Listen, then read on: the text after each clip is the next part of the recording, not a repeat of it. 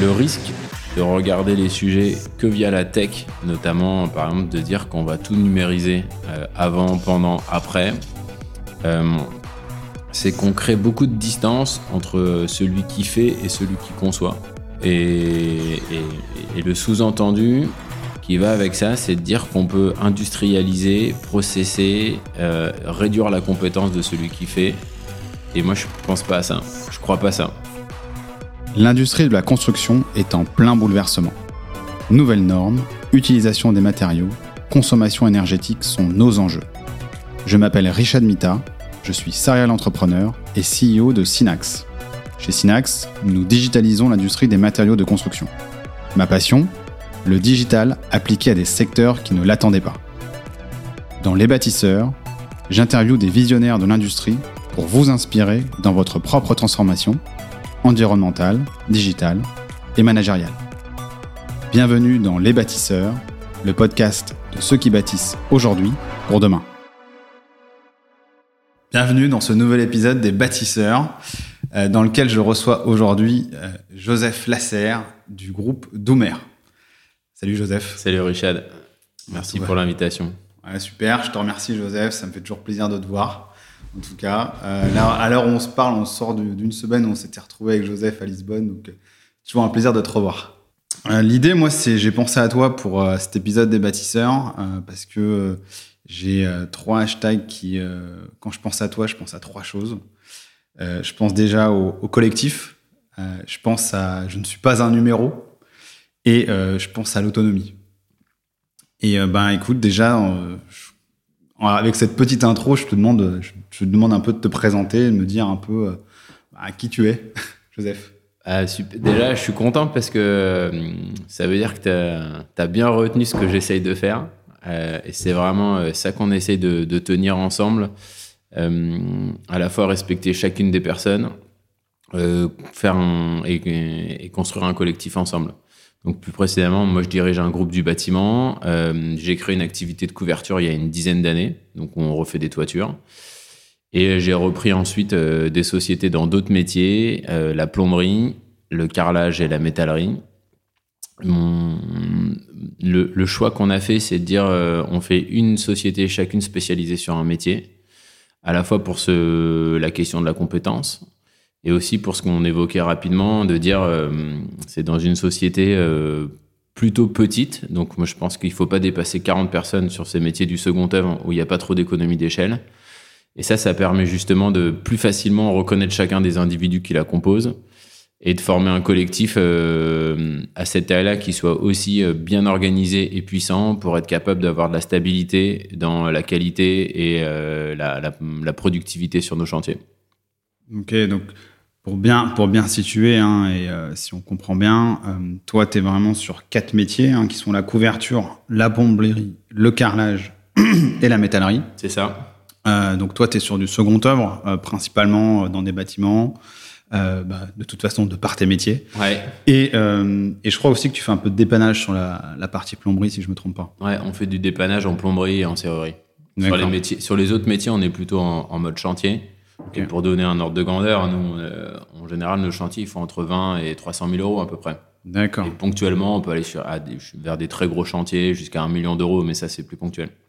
Et euh, ça représente combien de chantiers à peu près à l'année, tiens? Bah, on fait, euh, on, va faire 200 chantiers par an à peu près, D'accord. à l'ordre de grandeur. Sur les quatre euh, Sur activités les quatre métiers, ouais. Mm. Ok, super. Euh, donc c'est à peu près quatre chantiers par semaine, quoi. Euh, pour faire, pour faire en, Ouais, en avec- moyenne, quoi. Ouais, Avec, euh, exactement. Avec plein de trucs qui, qui rollent euh, sur, sur plusieurs semaines ou plusieurs mois.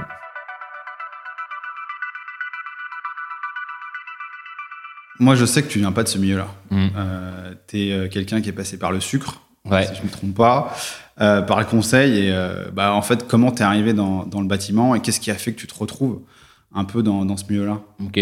Bah, hum, le premier truc, c'est que j'étais. En fait, j'y suis arrivé par hasard, en montant une boîte de, de photovoltaïque, sans me rendre compte vraiment que en montant une boîte comme ça, je rentrais dans le monde du bâtiment.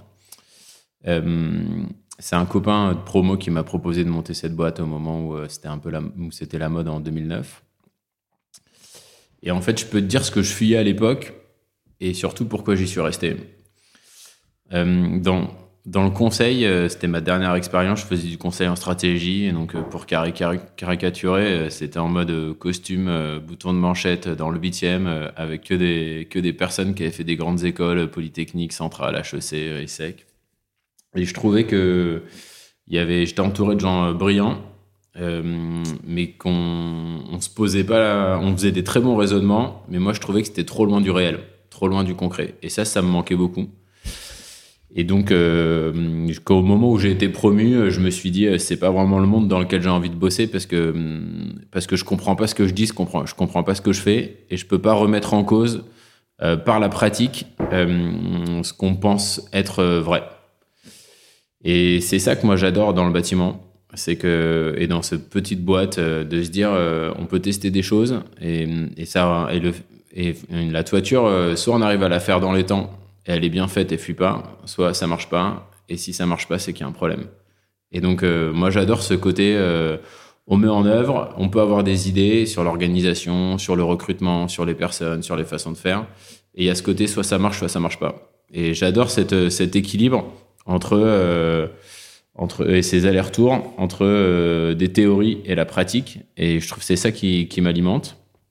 Et, et l'autre chose qui a fait que moi j'ai adoré, c'est l'état d'esprit des couvreurs que j'ai rencontré euh, quand, on, avait l'activité de photovoltaïque, parce que c'est le premier métier euh, où j'ai vu des personnes qui étaient euh, fières de ce qu'elles faisaient, euh, fières du savoir-faire. Donc, par exemple, quand j'allais leur montrer un chantier, ils me faisaient toujours faire un détour pour me montrer un chantier qu'ils avaient déjà fait. Et ça, c'est quand même un gros kiff d'être fier au quotidien de ce qu'on fait. En plus, quand ça se voit et que c'est utile. Et avec deux autres dimensions où euh, ça, revient à ce qu'on disait sur l'individu et le collectif. Ils étaient euh, donc ils avaient cette fierté du savoir-faire, mais ils étaient en même temps euh, très lucides sur le fait qu'il y avait une personne qui leur avait appris, une ou plusieurs personnes qui leur avaient transmis ce savoir-faire, d'une part, et que d'autre part, pour faire un chantier, il fallait être plusieurs. À la fois plusieurs pour faire le toit, mais aussi plusieurs pour faire les autres lots. Et ils avaient ça, euh, ils avaient ça de façon viscérale, automatique. C'était pas intellectuel, c'était vécu. Et donc moi j'ai adoré ce côté euh, fierté et collectif en, au même endroit.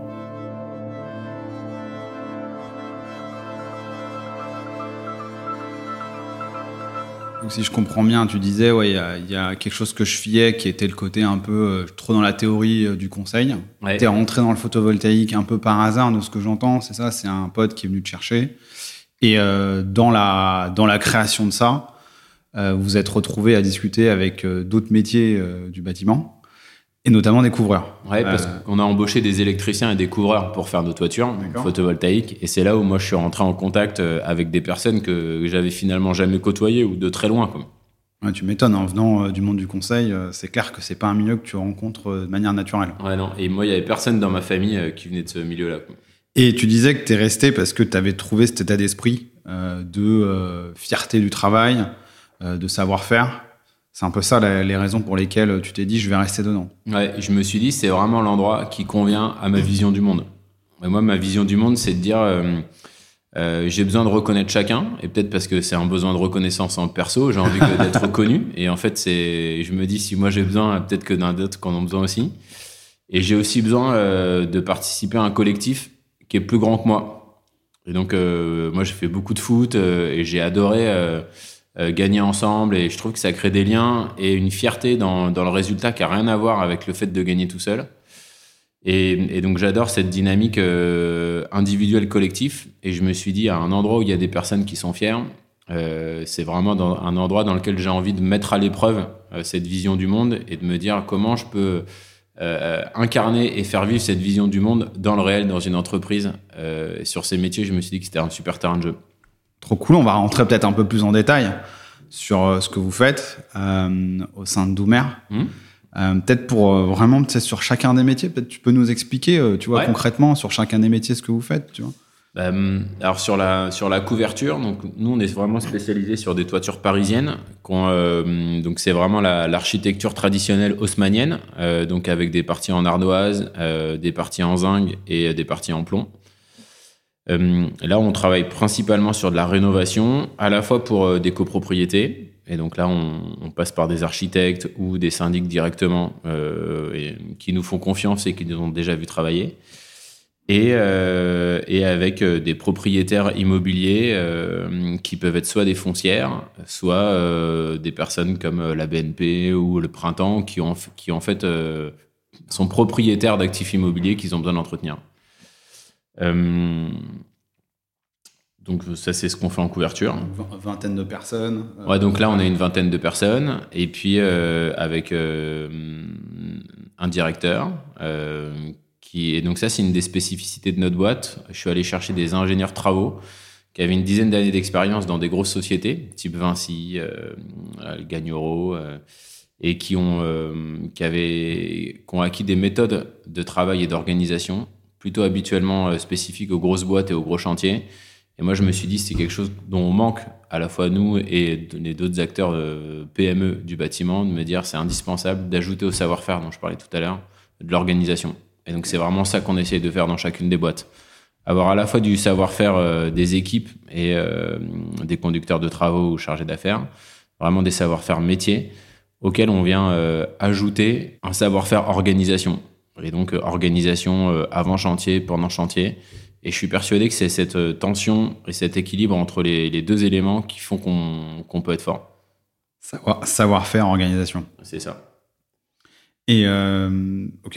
Et ce côté euh, et juste pour euh, pour donner un peu un ordre de grandeur, vous avez combien de couvreurs euh, sur On a une quinzaine de couvreurs. Ok. Mm. Et donc c'est principalement que, que en région parisienne. que, en région parisienne. Nous on travaille sur tous les métiers, on travaille quasi exclusivement en région parisienne.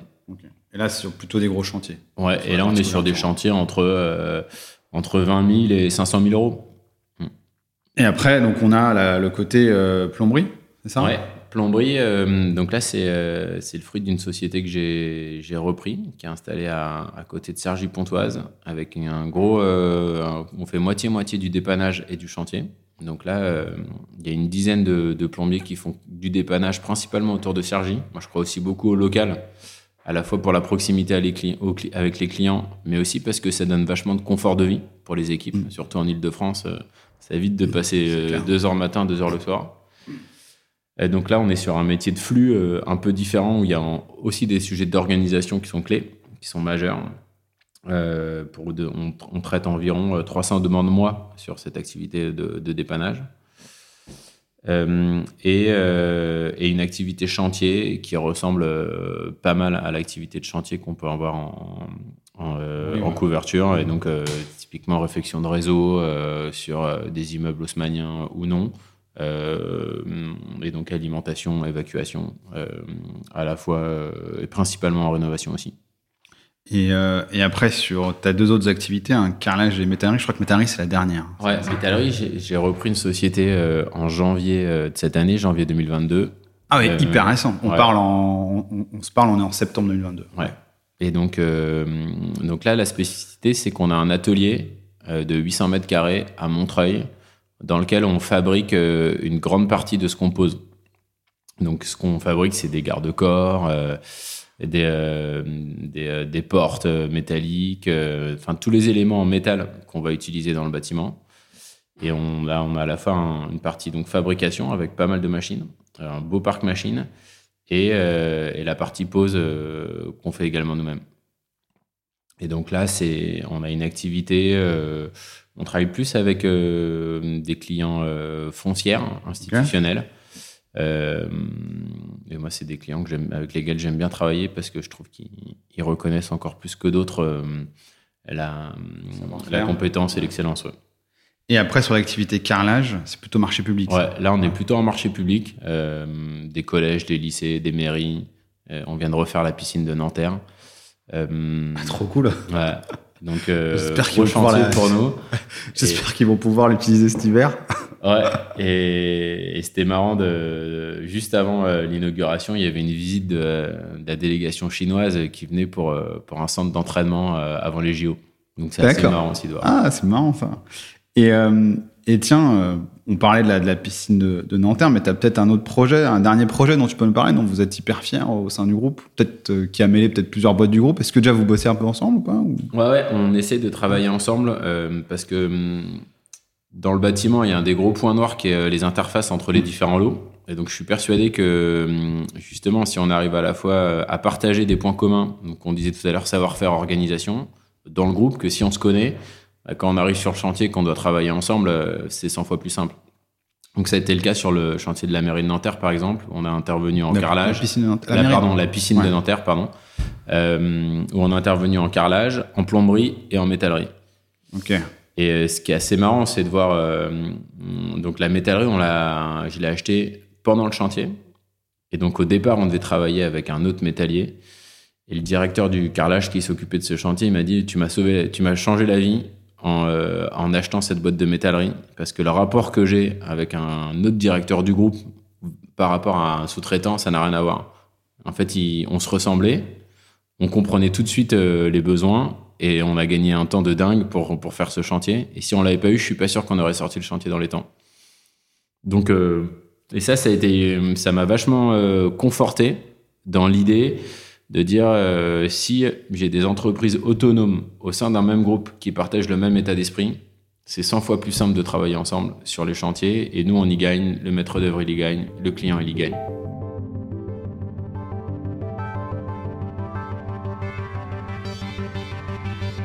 C'est marrant parce que ce que tu, ce que tu viens de dire, euh, c'est que quelque part, tu es, es, en train de dire que ce qui est intéressant, c'est d'avoir les mêmes personnes qui se connaissent et qui travaillent ensemble sous une même organisation, alors qu'au début, tu disais que tu préfères avoir des organisations euh, différentes et des petites unités d'œuvre. Euh, tu vois, donc aujourd'hui, le monde, de le monde des chantiers dans le bâtiment, hein, c'est vraiment euh, plein de petites organisations qui sont avec le maître d'œuvre qui va les animer, tu vois, plutôt ce qu'on ce qu'on comprend de manière générale. Ouais. toi, aujourd'hui, ta vision, elle est, un peu, elle est, elle est celle-là ou elle est un peu différente ou juste pour qu'on. Bah, ta vision un peu de, des chantiers aujourd'hui tels qu'ils sont faits, tu vois. Bah, en fait, je trouve que historiquement, on est passé euh, d'entreprises locales qui se connaissaient et donc euh, avec un maître d'œuvre euh, qui choisissait ces entreprises et y retrouvait tout le temps les mêmes boîtes et euh, des entreprises qui se connaissaient.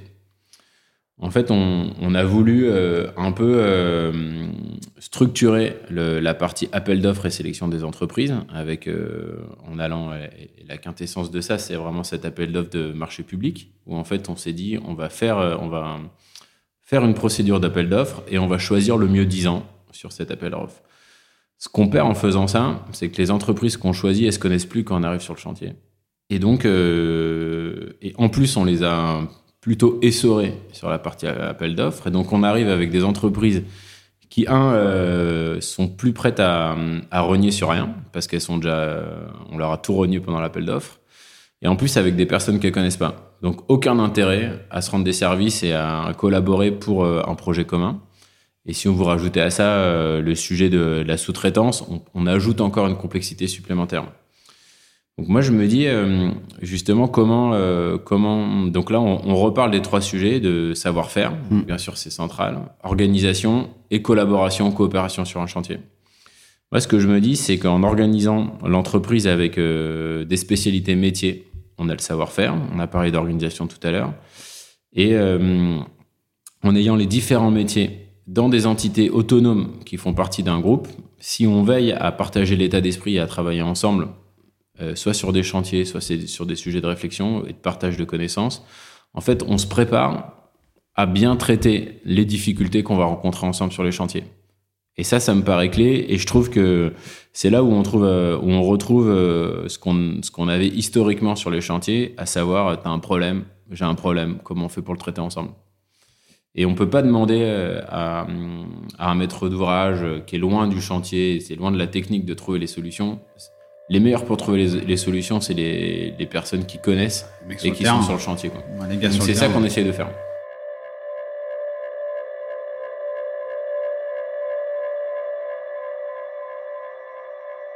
Si on pousse un peu le bouchon, ta, ta vision un peu euh, aujourd'hui sur les, euh, les, métiers du bâtiment ou sur les chantiers, c'est un peu celle d'un Vinci. Je, pique un peu. Hein. ou euh, Vinci, tu vois, assez, euh, c'est cette myriade d'entreprises hyper autonomes, assez petites, qui se retrouvent souvent sur les appels d'offres. Après, je connais, je connais moins leurs collaboratifs, tu vois, ensemble. mais c'est un peu, c'est un peu ce mode-là qui aujourd'hui tu, tu regardes ou sur le mode-là sur lequel tu, tu calques certaines mm. choses. Bah, En fait, donc il y, a les deux modèles un peu opposés. Soit il y a le modèle Bouygues, soit il y a le modèle Vinci. Mm. Donc en gros, le modèle Bouygues, c'est tout est centralisé, optimisé, et on a intérêt à industrialiser tous les process pour les optimiser. Moi, je trouve ça hyper pertinent pour faire des, des, des très très gros chantiers qui ont besoin de compétences euh, euh, très pointues, euh, à la fois euh, techniques et organisationnelles. Mais je trouve que ça s'applique beaucoup moins bien à des petits chantiers sur lesquels euh, il y a moins d'économie d'échelle. Le, Vinci, euh, ils ont, je pense, on, partage avec eux ce point de vue qui est de dire j'ai besoin de petites organisations parce que sur un certain nombre de chantiers, j'ai pas d'économie d'échelle et donc, euh, j'ai intérêt à avoir un patron qui incarne la direction dans une entité. Je crois comprendre que, hum, mais il le dirait mieux que moi, que, hum, que Vinci, ils ont aussi fait le choix d'acquérir euh, plusieurs euh, entreprises qui faisaient le même métier, qui se retrouvent elles-mêmes en concurrence. Et euh, ils ont aujourd'hui une, hum, une, difficulté à animer ce réseau, euh, ou en tout cas c'est un point, un point clé pour eux. Nous, on fait le choix euh, en natif de, se dire, euh, on n'est pas les métiers du groupe, ils sont pas en concurrence les uns les autres, mais euh, on coopère pour travailler ensemble sur des chantiers. Donc, on, on partage le côté pas d'économie d'échelle, intérêt à avoir des petites organisations. Et ce que j'essaye d'ajouter à ça, c'est comment on crée de la coopération. Et donc, pour moi, la coopération, euh, typiquement, donc je vois mes directeurs de chacune des, des filiales une fois par semaine. Ça m'arrive quasiment systématiquement de leur dire ah bah, t'as as ce problème là échange avec le directeur euh, de l'autre entité. Il a déjà vécu un truc qui ressemble vous avez intérêt à échanger. Et en fait en créant euh, du, du, support euh, et des échanges entre pairs euh, on crée euh, la volonté de vouloir coopérer demain donc je suis pas en train de d'apporter une injonction. Il faut absolument coopérer et il faut absolument travailler demain. Je dis, euh, je crée des échanges euh, sur des sujets du quotidien, de dire, tu as un problème, est-ce que quelqu'un peut t'aider? Ou est-ce que toi, tu peux l'aider? Et donc demain, on aura envie de s'aider quand on sera ensemble sur le chantier. Quand tu reprends une boîte, euh, c'est quoi aujourd'hui que tu vois dans les, dans les bonnes pratiques que tu vas apporter dans une boîte? Euh, c'est quoi ce qu'il y avait avant, c'est quoi ce qu'il y a maintenant Ouais, je me suis posé la, pas mal l'avant, de questions. l'après, quoi. Ouais. L'avant, l'après, euh, l'effet Doumer, euh, tu vois. Donc, euh, c'est une super question parce que je me suis demandé euh, ce qu'on apportait et ce dont on avait besoin pour pouvoir bien l'apporter. Et donc, en fait, moi, j'ai un peu standardisé le type de boîte que je cherche, à savoir une boîte qui existe depuis longtemps, qui est dirigée par un profil technicien, c'est-à-dire qui a mis au cœur de, de son activité au quotidien le savoir-faire et la technique, euh, qui a atteint un plafond de taille euh, qu'il n'avait pas envie ou euh, qu'il n'était pas capable de dépasser. Alors, euh, le pas capable ou le pas envie, ça peut être lié à des, des changements d'organisation où, il faut, où on est obligé de déléguer à partir d'une certaine taille Mmh. et qu'on a besoin de, de, de, s'organiser différemment avec des outils ou des méthodes.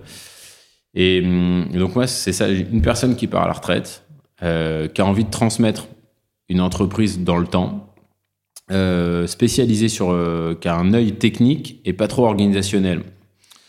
Donc nous, les dernières, on arrive à ce moment-là. Et, et le, plaisir, c'est qu'on on trouve des personnes passionnées au-delà du dirigeant. C'est-à-dire qu'on va trouver des personnes qui adorent leur métier et euh, qui ont envie de bien le faire et qui, et le font bien depuis longtemps. Et ça, euh, c'est une base de travail inestimable quand je vois, moi, le temps qu'il m'a fallu pour créer ça sur l'entreprise de couverture. En partant de zéro, c'est hyper dur. Donc, on, on a ce cœur-là qu'on a envie de faire vivre. Et le gros kiff, c'est que dans toutes les boîtes qu'on a reprises, la quasi-intégralité des équipes sont restées avec nous. Et par contre, ce qu'on vient, donc ce qu'on vient ajouter, c'est des choses qui peuvent paraître hyper basiques, mais euh, c'est de l'organisation. Donc, par exemple, euh, euh, standardiser et systématiser le mode de réponse, aux appels d'offres. J'étais étonné de voir qu'il y a des personnes qui refont à la main les calculs de chacun des devis, donc c'est sûr qu'on gagne beaucoup de temps. Ça, c'est le premier truc. La, deuxième chose, c'est reconsidérer euh, l'organisation et euh, l'adaptation entre les compétences et les envies et euh, le rôle de chacun. Donc, par exemple, sur l'entreprise le, de métallerie qu'on a reprise, on s'est aperçu que le directeur d'atelier, lui, c'était plutôt un dessinateur. Il avait plutôt envie de dessiner et de chiffrer que d'animer une équipe de, métalliers. Donc on a, on, a fait évoluer son rôle. Et il y avait une personne dans les, dans les métalliers qui avait envie de devenir chef d'atelier. Donc on, on l'a mis à un poste qui, l'intéressait plus. Et donc là, on a un travail à la fois de diagnostic et d'accompagnement. Et c'est ça où je trouve intéressant d'aller chercher des cadres qui ont déjà encadré des équipes. C'est qu'à la différence d'un, technicien qui a un regard technique, là, on va apporter un regard d'organisation, de management et de développement des compétences pour euh, grandir au sein d'un collectif qui lui-même va grandir. Donc c'est ça qu'on apporte, euh, organisation, changement et évolution de, des postes en fonction des compétences et des envies, euh, capacité à, à, faire progresser les différentes personnes dans le rôle qu'ils vont, qu'ils vont avoir demain. Et donc ça, ça nous permet euh, quasiment, et bien sûr, après, il y a un côté disponibilité. Une fois qu'on a fait ça, on est capable d'absorber plus. Et donc, on est capable de répondre aux clients auxquels souvent nos prédécesseurs disaient non, je peux pas, je peux pas vous répondre parce que j'ai trop de charges.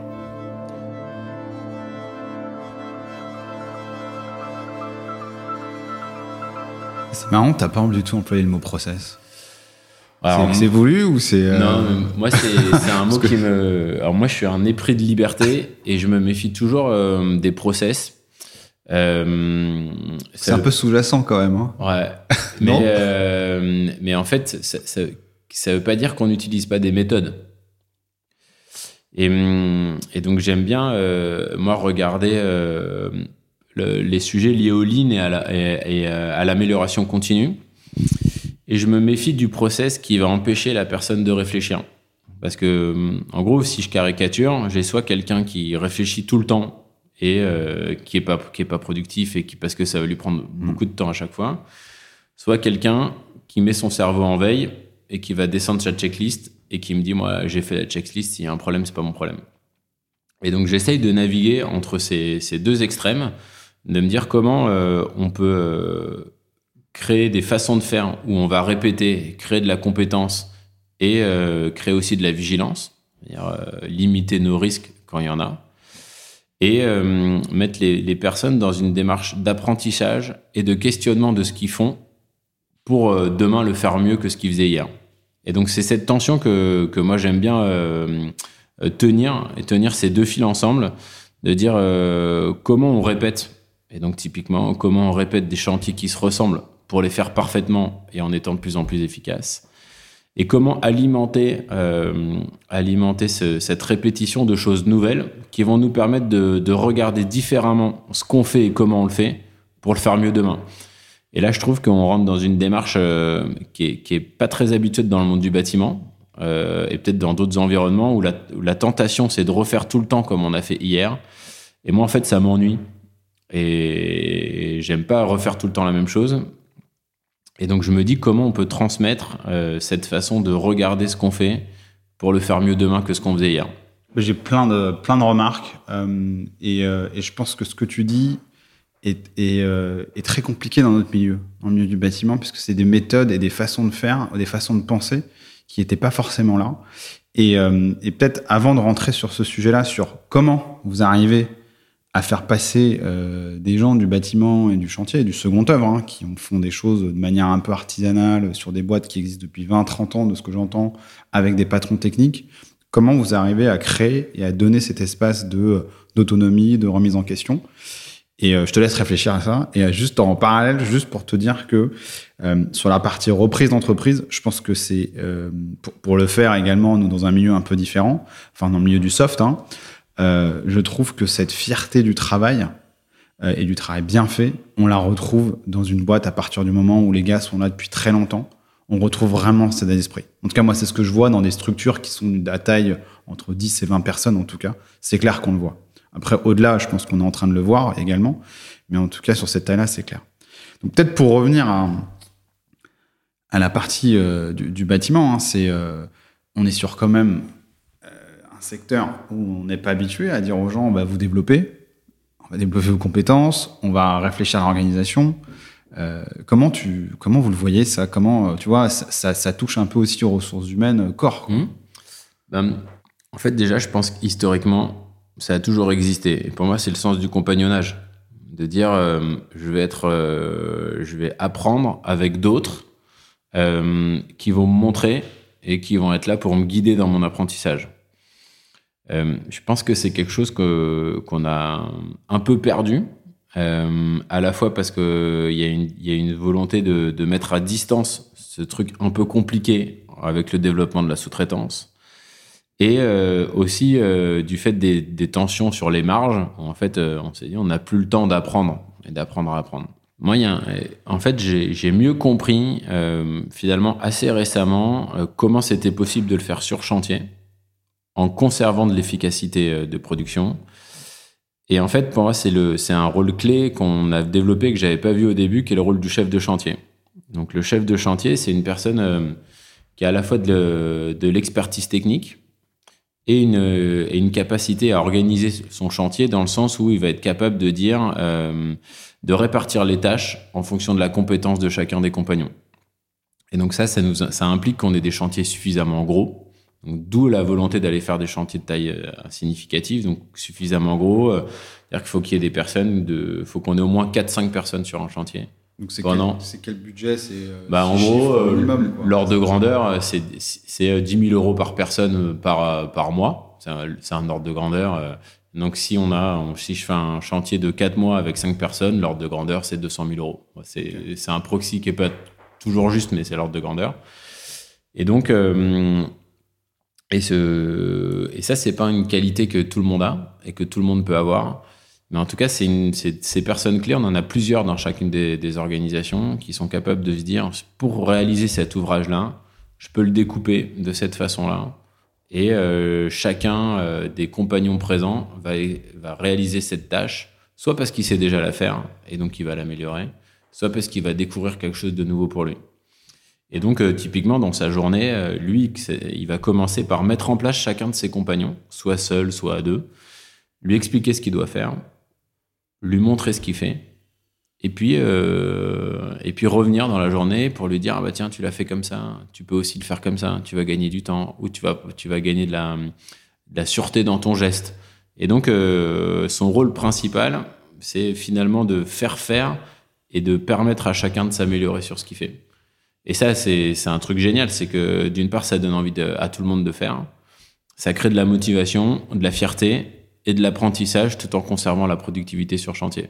Et ça, euh, et donc euh, ma question après, c'est comment je forme sur cette compétence-là des personnes. Et donc euh, moi, pour, pour savoir comment former sur une compétence Là, on parle de deux types de compétences. J'ai une première compétence qui est de dire, euh, qui, est très opérationnelle, donc de dire, par exemple, comment j'apprends à souder, à une compétence plus comportementale, comment j'apprends à répartir les tâches sur un chantier. Mon idée, c'est de dire, euh, bon, déjà, c'est progressif dans le temps en fonction de la compétence. La deuxième compétence, elle va venir un peu plus tard. Et là, euh, pour moi, il y a des choses clés. C'est un, j'ai besoin d'une personne qui me montre et qui me dit aujourd'hui je vais t'apprendre ou dans les prochaines semaines je vais t'apprendre à faire ça. Deuxième truc, c'est euh, de devenir conscient de comment moi je fonctionne aujourd'hui. Et donc là, on va rentrer dans la répétition. Et donc par exemple, la personne, elle va dire, euh, elle va, on va créer un échange de façon systématique toutes les semaines, de dire bah comment t'as fait, comment t'as réparti les tâches, comment ça s'est passé, est-ce que ça a marché, est-ce que ça a pas marché, euh, pourquoi, avec qui, comment? Et donc cet échange-là, il peut juste durer 10-15 minutes, une ou mmh. deux fois par semaine, ça suffit mais on a un échange, briefing, débriefing. Qu'est-ce qui s'est passé? Et donc là, on permet au chef de chantier en devenir d'apprendre cette compétence-là. Et donc, euh, donc, il teste, il apprend, il a un retour et il continue à apprendre dans une espèce de boucle d'apprentissage jusqu'au moment où on a le sentiment qu'il a appris cette compétence-là et qu'on peut éventuellement passer sur une autre. Donc, je crois beaucoup au modèle, à la boucle d'apprentissage, au briefing, débriefing. De ce que je comprends, tu as, euh, je pense que tu as essayé de, ou tu, tu, modélises un peu ce qu'on appelle le compagnonnage tel qu'il a été pratiqué euh, dans le passé. C'est un peu ça, enfin, ou tel qu'il est pratiqué aujourd'hui. Oui, et moi, ça, je, hein. je m'inspire euh, à la fois du compagnonnage. Je m'inspire aussi de, des méthodes qui sont souvent associées à Toyota, d'apprentissage d'apprentissage en continu. Euh, et ce qui a été un peu organisé, sous le terme de lean et qui des fois on, on, le regarde en mode il faut tout optimiser Mais pour moi, c'est pas ça le, regard principal. C'est surtout euh, comment on, on, conserve un regard qui questionne et qui me permet de faire mieux demain. C'est surtout ça que je trouve intéressant. Et, puis, il y a toujours la méthode qui marche toujours dans, le, dans notre milieu de la construction. Il y a, le ce qu'on appelle le BSP, euh, le bon sens paysan, qui lui marche toujours. Euh, et je pense que là-dessus, on peut se rejoindre aussi. Ouais. Et même si, je veux dire, moi, je me méfie toujours de l'expression bon sens. Parce qu'en fait, euh, pour moi, le bon sens, c'est quelque chose que, que j'ai compris. Et en fait, sur quelque chose que j'ai compris, je vais dire que c'est du bon sens que de le faire comme ça. Mais, mais en fait, euh, je peux perdre complètement mon bon sens sur quelque chose que je connais pas. Et donc, euh, je me méfie toujours de cette expression du bon sens. Et, et, là, on a parlé pas mal de comment vous fonctionnez et l'effet Doumer, hein, l'avant-après, l'avant-entreprise qui est plutôt gérée par quelqu'un de très technique, avec euh, qui a forcément se développé un peu de manière euh, euh organique, on va dire ça comme ça. Vous, vous arrivez, euh, vous, mettez un peu d'organisation humaine, un peu d'organisation, quelques modèles que vous mettez en place. J'imagine que ben, vous, ce modèle avec des chefs de chantier, comment vous les faites développer, vous les mettez un peu à travers tout. Euh, maintenant, si on se projette un peu plus loin, c'est-à-dire que le chantier aujourd'hui, tu le connais, euh, tu as fait euh, une dizaine d'années, si je ne me trompe pas, un peu que tu es dedans. Mmh. Est-ce que tu l'as vu évoluer et comment tu le vois un peu évoluer tu vois? Est-ce que dans 20 ans, on fera toujours la même chose telle qu'on le fait actuellement? Ou est-ce que tu vois une forme d'évolution? Parce qu'une mmh. un, une couverture de toit, je vois pas pourquoi ça changerait dans 20 ans. Quoi. Ouais, alors, moi, je suis je pense qu'effectivement, euh, ça va moins évoluer que ce qu'on pense. Euh, et je crois pas trop à, une rupture euh, technologique majeure qui fasse qu'une toiture, on la fasse différemment dans 20 ans que ce qu'on l'a fait aujourd'hui. je suis plutôt un partisan de la démarche low-tech que high-tech sur, sur ces sujets, notamment sur les sujets de rénovation euh, ça veut dire quoi Ça veut pas dire que. Tech versus high-tech sur ces trucs-là? Non, mais par exemple, je trouve que, que le risque de regarder les sujets que via la tech, notamment par exemple de dire qu'on va tout numériser euh, avant, pendant, après, euh, c'est qu'on crée beaucoup de distance entre celui qui fait et celui qui conçoit. Et, et, et le sous-entendu, qui va avec ça, c'est de dire qu'on peut industrialiser, processer, euh, réduire la compétence de celui qui fait. Et moi, je pense pas à ça. Je crois pas ça. Euh, je pense qu'il y a intérêt à, à, conserver la valorisation des gens qui font sur site et euh, pour les, les et, de, de, certes ramener des nouvelles techniques, des nouveaux matériaux qui permettent de faire différemment demain et potentiellement d'être moins émissif en CO2, comme c'est notre grand sujet. Euh, mais, mais je ne crois pas à euh, une vue euh, complètement externe, loin du chantier, complètement technicisé.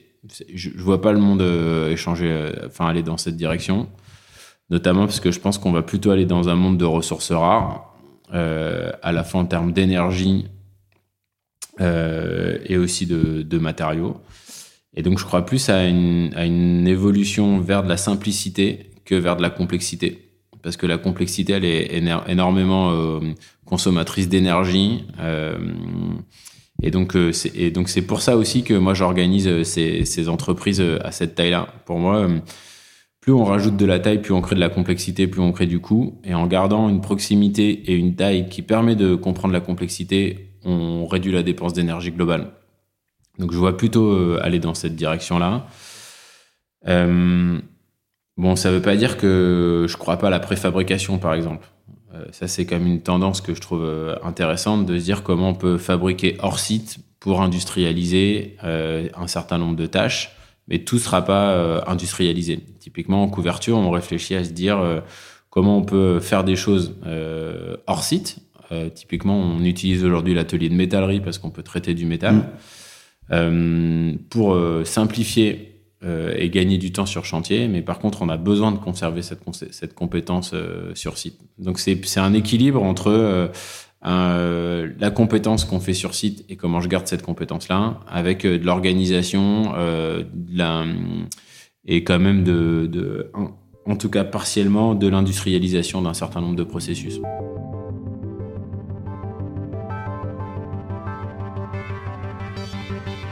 Si je me permets un peu de, d'essayer d'interpréter ou de reformuler un peu ce que tu viens de nous dire, hein, c'est grosso modo, tu vois pas de, disruption, ce qui est à peu près normal. On va pas non plus, on n'est pas là. Enfin, je vois pas de disruption non plus dans le métier de la couverture, mais même dans, chacun des métiers, que ce soit euh, carrelage, plomberie et, métallerie également déjà. Et ensuite, euh, tu vois plus euh, peut-être des changements dans des procès, dans, dans, la, dans la fabrication ou dans, des, ou dans la manière euh, d'aller, de, de, faire avant. Parce que quand tu parles de préfabrication, c'est mmh. principalement pour le métier de la couverture, de ce que j'entends, parce que dans la métallerie, vous faites ça naturellement. Ouais, exactement. Ça, ça existe depuis longtemps. Mmh. Et même dans le béton, en, préfa, que ce soit des choses dans les, dans les grands immeubles, il y a plein de choses qu'on emmène qui sont déjà fabriquées ailleurs, en fait. Mmh. mais là, là, de ce que j'entends, c'est d'un point de vue métier, tu vois pas de grands changements ou de changements ou d'évolutions sur lesquels tu te dis, OK, là, il y a quelque chose sur lesquels on va. Je te pousse un peu, hein, tu vois, mais pour, voir un peu. Tu vois. En fait, moi, c'est plutôt ma vision du monde aussi. Moi, j'ai plutôt une vision euh, incrémentale que euh, changement euh, one shot d'un coup qui soit majeur. C'est plutôt ma façon d'être, de vivre. Et donc, je regarde le monde comme ça. Donc euh, je dis pas que c'est ce qui va se passer, c'est aussi mon regard sur le monde. Il peut y avoir des, des, des produits nouveaux, typiquement euh, en matériaux, en matériaux, typiquement isolation en fibre de bois ou dans plein de matières naturelles. Mais ça, c'est un produit nouveau, une mise en œuvre qui peut être légèrement nouvelle parce que typiquement on a, quand même des, sujets liés à la vapeur d'eau, la condensation, comment on l'utilise, pourquoi, avec comment. Mais, euh, mais je vois pas de, procès, de process euh, ou de façon de faire complètement différente pour euh, les métiers du second œuvre du bâtiment. Et tu parlais de low-tech tout à l'heure, côté pour la partie produits et matériaux et mise en place. Mais est-ce que tu vois de la tech qui compte arriver ou pas de plus en plus dans ce milieu-là? Et si elle vient, elle va contribuer à quoi, tu vois? En fait, il y a, y, a quand même eu des évolutions sur les outils qu'on utilise. Donc les outils qu'on utilise pour pour euh, piloter nos entreprises, ça, ça a beaucoup changé en pas longtemps. Typiquement, euh, planning, euh, gestion du planning digitalisé, gestion de RP digitalisé, et qui sont des outils qui ont, finalement changé la façon de, de, diriger une boîte dans tous les métiers. Et pas du tout, il n'y a rien de spécifique au bâtiment. Mm. ce qui crée la spécificité du bâtiment, surtout en rénovation, c'est qu'on est sur des cas qui sont tout le temps euh, nouveau, même si euh, j'aime bien dire qu'il y a des choses qui se répètent. Mais en, tout cas, on ne peut pas euh, aujourd'hui industrialiser par un robot la réfection d'une toiture comme on peut la faire, hein, par exemple, sur, comme ce qu'on a fait sur une automobile. Donc on se plaint de manque d'évolution de la productivité du bâtiment sur les, dix dernières années. Il y a toujours il y a un graphe qui revient tout le temps où c'est un des métiers qui n'a pas pu progresser, mais parce qu'on est dans un métier de service enfin, ou en tout cas de personnes dans, beaucoup de métiers du second œuvre. En fait, euh, un couvreur aujourd'hui, euh, je suis désolé, il peut pas travailler significativement plus vite qu'un couvreur il y a 50 ans. Il a toujours deux mains, euh, des outils qui se ressemblent. Donc on peut à la marge progresser, comme on disait tout à l'heure, sur l'industrialisation de certaines tâches. Mais pour plier une pièce en zinc, il va toujours falloir la plier. Quoi. Ça met toujours le même temps. Pour faire la soudure, on peut peut-être gagner un peu de temps de façon marginale avec des, des des fers à souder qui soudent mieux, mais on va pas changer et révolutionner et aller trois fois plus vite ou 100 fois plus vite si je mets un robot en place. Quoi. Alors que le carrelage, même pas?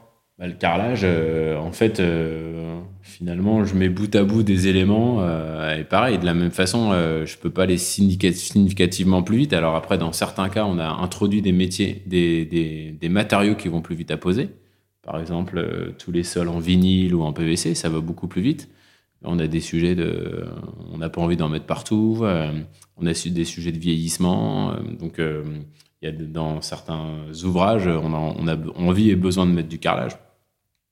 Donc, euh, tant qu'on garde le produit sur ces métiers de mise en œuvre par la main, euh, je ne vois pas comment on peut euh, significativement industrialiser par l'utilisation de robots ces métiers-là. Si on parle si on, si on est dans une dynamique d'augmentation de la productivité, ce qui est un peu le sous-jacent quand on parle un peu de demain. Bah ouais. Hmm. Et l'autre chose quand on parle de demain, c'est euh, c'est au niveau recrutement et compétences. C'est-à-dire que les compétences dont vous avez besoin aujourd'hui sont un peu en train d'évoluer, euh, notamment ce que tu mets en place chez toi. Euh, en revanche, au niveau du recrutement, au niveau de, tu vois, d'avoir ce côté ces apprentis qui viennent et ainsi de suite, est-ce que c'est des choses aujourd'hui sur lesquelles vous avez réfléchi ou, ou, ou sur lesquelles tu vois Parce que le, pour revenir à, à la discussion initiale, hein, tu, tu reprends des boîtes avec des gens qui sont là depuis très longtemps.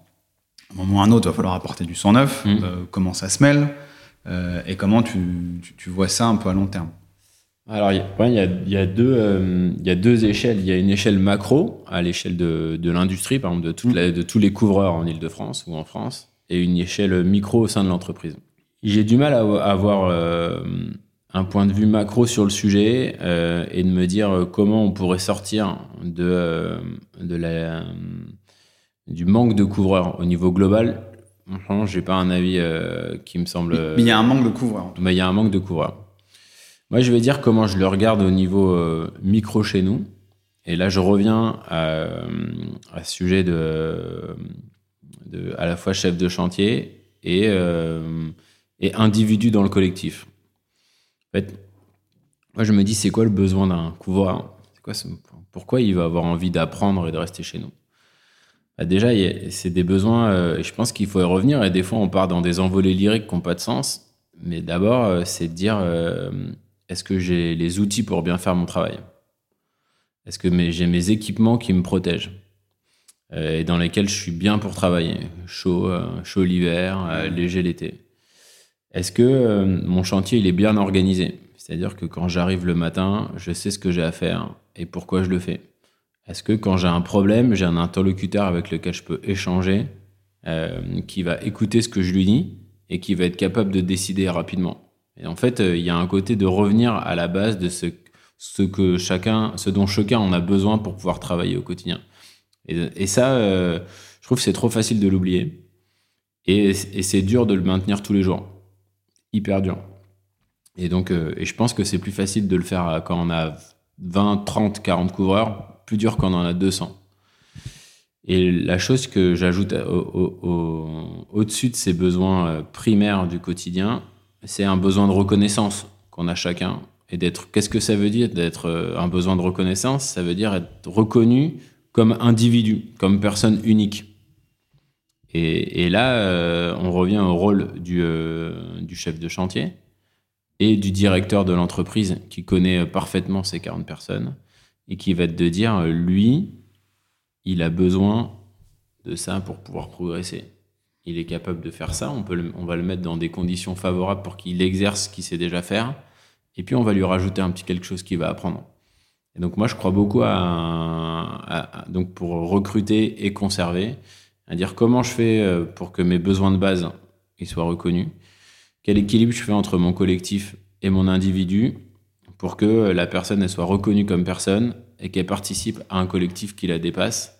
Et le troisième terme que j'ajoute sur ça, c'est l'exigence. C'est ça qui crée le chemin. En fait, euh, en étant exigeant avec chacun, je respecte chacune des personnes qui sont au sein du groupe. Et comment tu gères la partie amont, l'attractivité? Parce que on, on reste quand même dans des métiers qui sont, euh, alors je, je- je- je m'avance à le dire, hein, de moins en moins attractifs. Ouais. Euh, comment tu gères cette phase amont? C'est-à-dire que av- avant de lui parler de tout ça, euh, et, et, qui, est, qui est top, hein, la question c'est comment tu arrives à lui parler de tout ça, tu vois, à lui ou à elle, tu vois. Peut-être pas de problème d'attractivité aujourd'hui encore. Hein. Non, non, on, non, non, on en a. Et, et j'ai pas de réponse définitive à, à ces sujets. Ce, ce que, ce dont je me rends compte, c'est plus on est fort sur, euh, sur rendre réel ça au quotidien dans chacune de nos boîtes, plus les personnes ont envie d'en parler, plus on a des pistes de ci, de là qui arrivent et qui font qu'il y a des personnes qui ont envie de nous rejoindre, ou plus quand on teste des personnes, elles se disent chez vous c'est significativement différent, donc j'ai envie de, envie de rester. Et donc, une façon de tester, c'est de se dire, euh, par exemple, on peut faire de l'intérim. Donc là, on va tester sur des chantiers où on est suffisamment nombreux de se dire, je vais tester un intérimaire pour voir comment, comment il a envie de faire. Et, et je crois, euh, moi, je crois beaucoup à ce noyau euh, dur qui montre euh, et qui est la preuve au quotidien de ce qu'on fait, de ce qu'on essaye de faire, pour créer une, espèce de dynamique aspirationnelle qui fait que les personnes qui le voient se disent j'ai envie de contribuer à ce truc-là, j'ai envie de vivre là-dedans. Et, euh, et c'est aussi, euh, et en fait, je veux, je tiens aussi à, à pas grandir trop vite. Et c'est pour ça aussi que j'ai créé des entités séparées. C'est de dire, j'ai pas besoin de, j'ai jamais besoin de recruter 10 couvreurs d'un coup. Et donc, je peux faire confiance au temps. Ouais. Ouais, bah c'est ça la, la contrepartie, c'est on, y va en incrément. Ouais, exactement. Euh, Moi, je veux faire de l'incrémental. Et mais et donc la croissance, elle vient, euh, elle vient de l'incrémental. Mais c'est-à-dire si par exemple vous recrutez, si on recrute une ou deux personnes une personne tous les mois ou tous les deux mois sur une boîte de vin euh, et qu'on fait ça quatre fois dans des endroits différents, ça fait quand même un peu de bruit à la fin de la, à la fin de l'année. Mm. Ah, c'est clair. aujourd'hui, dans le groupe, vous êtes 80. Ah, aujourd'hui, on est 80. D'accord. Mm. Et donc là, euh, l'idée, c'est d'embaucher euh, ou d'avoir un incrément de 10% par an, ce serait ça Enfin, je bah, je sais pas s'il y a des chiffres comme ça qui sont mis euh, chez vous. Non, j'ai pas de. Pas, en tout cas, l'idée, c'est d'amener chacune des sociétés qui fait entre 2 et 3 millions et demi d'euros de chiffre d'affaires, d'amener ces entités vers, en, grosso modo, 5 millions d'euros de mmh. chiffre d'affaires, une quarantaine de personnes. Et ça, que ça mette un an, deux ans, trois ans, c'est pas trop, on s'en fiche un peu, mais c'est la direction qu'on a envie de prendre. Ok, top. Et, après, l'idée, c'est de rajouter des métiers qui nous manquent aujourd'hui autour de ça, qui soient connexes pour continuer à multiplier euh, les interactions entre les différents métiers.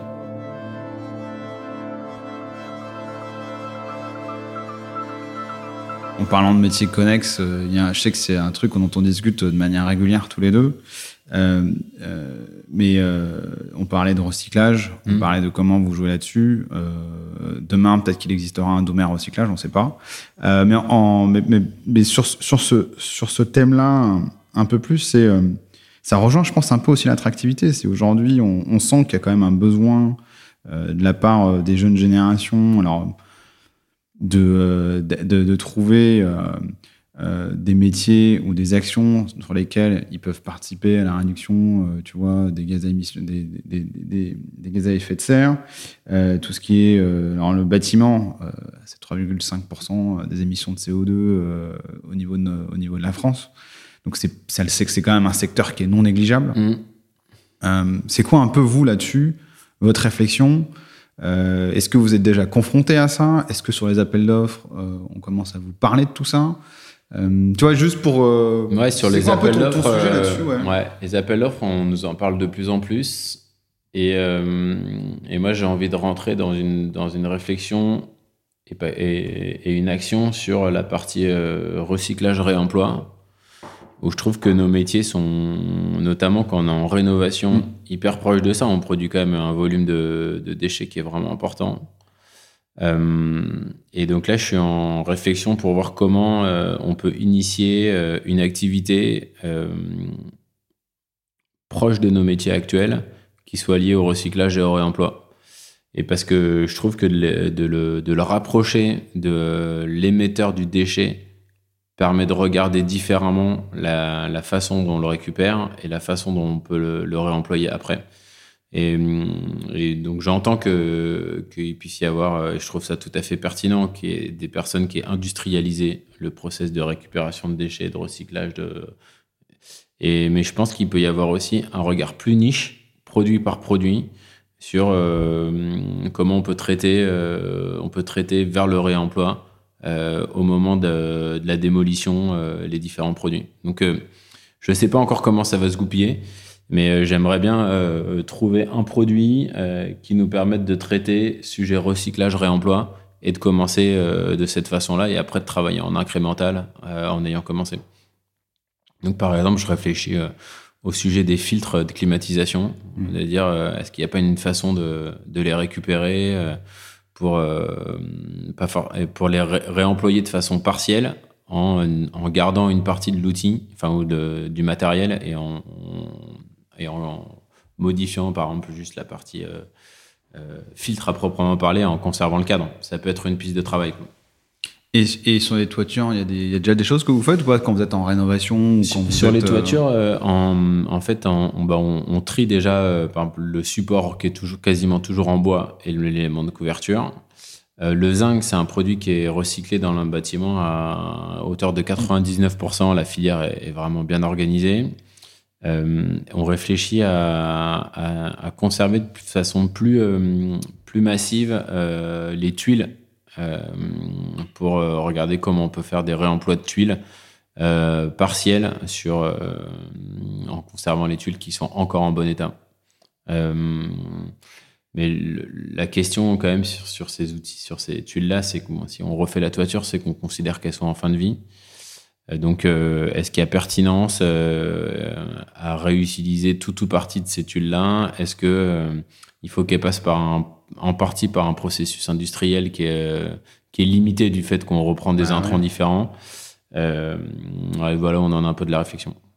D'accord on est encore au, début un peu de la réflexion de votre mm. côté. Et puis, et, quand vous voyez les maîtres d'œuvre, qu'est-ce qui, est-ce que c'est des sujets sur lesquels ils, sont hyper euh, demandeurs ou ils sont aussi un peu également dans cette expectative ou, bah.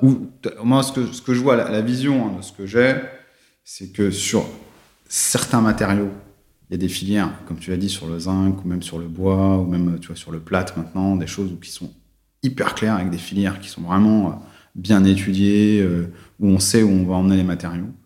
Euh, ensuite, il y a tout un côté, euh, ben, comment on fait pour produire mieux, et peut-être avec moins d'énergie, cette partie-là. Et puis, il y a une partie où il y a des choses dont, on, ne touche pas aujourd'hui. J'imagine que, alors, sur, tu parlais des tuiles, mais je pense sur du carrelage aussi, mais des choses que vous, que vous, dont on n'a pas forcément de filière. Donc, la réflexion, elle se situe à, à quel niveau chez vous? Parce qu'il y a un côté production, et je pense que vous allez l'avoir à un moment ou un autre sur la partie métallerie. Mmh. Euh, et il y a une partie derrière en recyclage. Et donc la question pour moi, elle est de se dire, euh, un, que demandent les maîtres d'œuvre et qu'est-ce qu'ils vous demandent aujourd'hui Et quel est leur niveau de conscience là-dessus Et derrière, vous, sur quel front vous voulez aller Alors, aujourd'hui, je, trouve que hum, quand on parle de réemploi, euh, je, voyais un, un sujet de réemploi qui se gargarisait, euh, on était de l'ordre de 0,01% de réemploi ou 0,1% de réemploi sur le chantier. Donc, euh, ouais, je te, euh, je te promets. C'est rien. Ouais, c'est rien. C'est rien, 0,1%. Ouais. Et donc, mais je pense, de progression de ouais, je pense qu'aujourd'hui, on en est là. et aujourd'hui, le, le, le, le recyclage des, euh, des gravats de type euh, DIB, déchets industriels mmh. banaux. Bon, euh, il est pour faire du remblai. Je caricature un peu, mais crois pas que qu'on fasse beaucoup plus que ça. Et donc, quand vous regardez dans la construction, si on, la... mettre dans la si on ne met pas dans une déchetterie, ouais, exactement. Donc, je pense quand même aujourd'hui, mais je suis pas un spécialiste du sujet, hein, mais je pense quand même qu'on en est là. Et quand, quand il s'agit de se dire, euh, est-ce qu'on va réutiliser, j'en sais rien, des équipements sanitaires, par exemple euh, Aujourd'hui, c'est une question qui se pose même pas. On refait les sanitaires parce que justement, ils sont âgés. Et donc, on a envie qu'ils soient plus neufs euh, pour mieux accueillir, que ça soit plus agréable. Donc, est-ce que, et, ce que je ce maîtrise pas trop, c'est à quel point il y a nécessité de rentrer à nouveau dans un processus industriel. C'est-à-dire que je vais récupérer des, euh, par exemple, des lavabos anciens pour les réémailler. Est-ce qu'il y a pertinence à faire ça? Euh, Aujourd'hui, j'ai quand même l'impression que euh, le, le coût de l'énergie est encore pas suffisamment élevé pour que ça vaille le, pour qu'il y ait intérêt à le faire de cette façon-là. Ok, ok, top. et sur la partie production, vous avez commencé à avoir des réflexions là-dessus? Je pense à votre métallerie hein, principalement. Sur la partie, euh, sur la partie métallerie, euh, on commence à regarder si on peut euh, acheter du, du des, métaux issus de recyclage de plus en plus. Donc pour l'instant, on, on, le regarde, on le regarde comme ça. parce que quand on a fait nos bilans carbone, en fait, les, les, deux tiers de nos émissions, c'est surtout lié au, à la partie amont, donc fournisseur. Et donc, euh, c'est plutôt sur cette partie-là qu'on essaye de, travailler. Nous, la consommation d'énergie pour transformer le métal euh, dans notre atelier, elle est, elle est minime par rapport à la consommation d'énergie au moment de la production du métal à proprement parler. Ouais, donc c'est vraiment la partie amont. Ouais. Et, en, et transport, vous devez en avoir un peu ou pas? Bon, on a un peu de transport, et ça, on, on, a un peu travaillé, par exemple, sur, sur la couverture, toute la partie chantier. On essaye de réduire au maximum l'utilisation des véhicules. C'est-à-dire, euh, à un moment, on avait un véhicule. Vous n'allez pas en vélo quand même non, mais transport en commun. Ah ouais On essaie de maximiser au maximum euh, l'utilisation des transports en commun de tous nos, toutes nos équipes. Euh, et euh, par exemple, là, sur la métallerie, sur la partie dépannage, on réfléchit à des, car- des, des vélos cargo. On essaie de regarder des sujets comme ça. Donc, donc réduction de la flotte. Et aller directement sur les chantiers, avoir un seul véhicule qui permet de faire les, les bascules d'un chantier à un autre, voir si on a besoin de l'avoir en interne ou si c'est quelque chose qu'on sous-traite. Euh, et, euh, et après, travailler avec les fournisseurs euh, sur la partie consommation d'énergie en amont. Donc là, par exemple, on, discute avec euh, qui est en train de se demander comment on peut faire du zinc low carb. Donc, c'est des choses comme ça qu'on regarde sur le métal. Est-ce que c'est possible d'avoir du métal issu de recyclage? On est plutôt sur cette réflexion-là. On trouve que c'est là où il y a le, le plus de, de gains possibles sur la consommation d'énergie. Après, Ok. bilan carbone. Ok, et vous avez fait donc un bilan carbone, vous avez, vous avez fait votre, votre bilan carbone et tout, vous êtes passé on par... a fait euh, le bilan carbone sur la couverture. Le premier, on l'a fait en 2017. D'accord Euh, et on est en train de le faire. euh, on, a, on a fait des gros ordres de grandeur sur chacune des, des sociétés. On essaie de le faire de façon un peu plus précis euh, pour pouvoir comment avancer. Ok, top. Et, euh, là-dessus, euh, euh, il y a des phases de, ce que j'entends, il y a, des phases de réflexion et tout. Et, toi, ta vision, ta vision un peu du monde là-dessus et du monde du bâtiment, tu vois, sur par rapport à ces problématiques de sobriété énergétique, de, recyclage, c'est quoi un peu ta vision? C'est inéluctable? On va devoir y aller? Ça va nous demander de repenser un petit peu notre manière de, de faire, nous organiser? Euh, En tout cas, j'observe des, dissonances dans la communication. Et donc, euh, où je peux entendre euh, dans la même phrase sobriété et euh, atteinte des objectifs. Et donc, par exemple, je suis, administrateur d'immobilière 3F. Et donc, il y a une tension de se dire est-ce que, est-ce que notre rôle, c'est de continuer à faire du logement neuf Ou est-ce qu'il faut qu'on se concentre sur de la réhabilitation? C'est aussi un sujet qui traverse euh, les, les- la Fédération française du bâtiment, euh, qui représente en fait ces entreprises qui la composent et donc qui ont envie de continuer à exister, c'est bien normal, Mm. et de se dire euh, quelle est la, la voie de, de la profession sur ça, est-ce qu'on continue à construire? Et la question elle est encore plus forte sur, euh, dans des zones hyper denses comme l'Île-de-France, où euh, en fait on n'a plus trop de foncier euh, disponible pour continuer à construire. Euh, et je pense, moi, ma vision, c'est plutôt que malheureusement, euh, on va plutôt être en adaptation contraint, contrainte sur des événements externes, exogènes, comme on est en train de vivre euh, avec la guerre en Ukraine, de se dire comment on fait quand on n'a pas. Et je trouve que c'est, on est dans un, dans une difficulté de planification et d'anticipation dans un monde complexe et nouveau que, euh, qui rend difficile euh, une sobriété voulue. Je trouve qu'on va surtout être dans. J'ai l'impression qu'on va être plus dans une sobriété euh, euh, Subi subie que dans une sobriété euh, voulue. Bon, ce, qui, ce qui rend l'adaptation plus, plus difficile et plus contraignant sur le quotidien. Quoi. Donc je suis pas très optimiste hein, sur ça.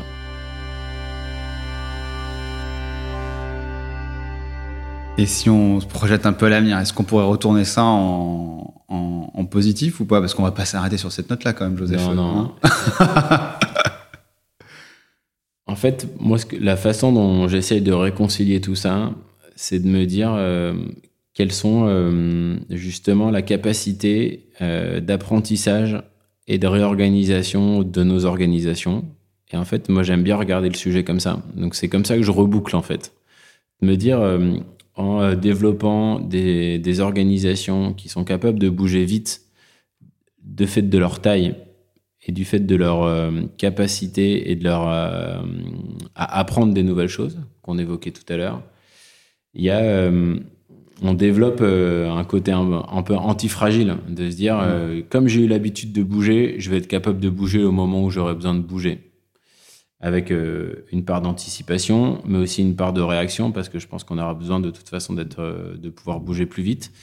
Donc moi, c'est comme ça que j'essaie de regarder le monde, de me dire euh, quel sens on donne aujourd'hui à notre façon de travailler ensemble et comment on apprend à, euh, à être capable de bouger plus vite.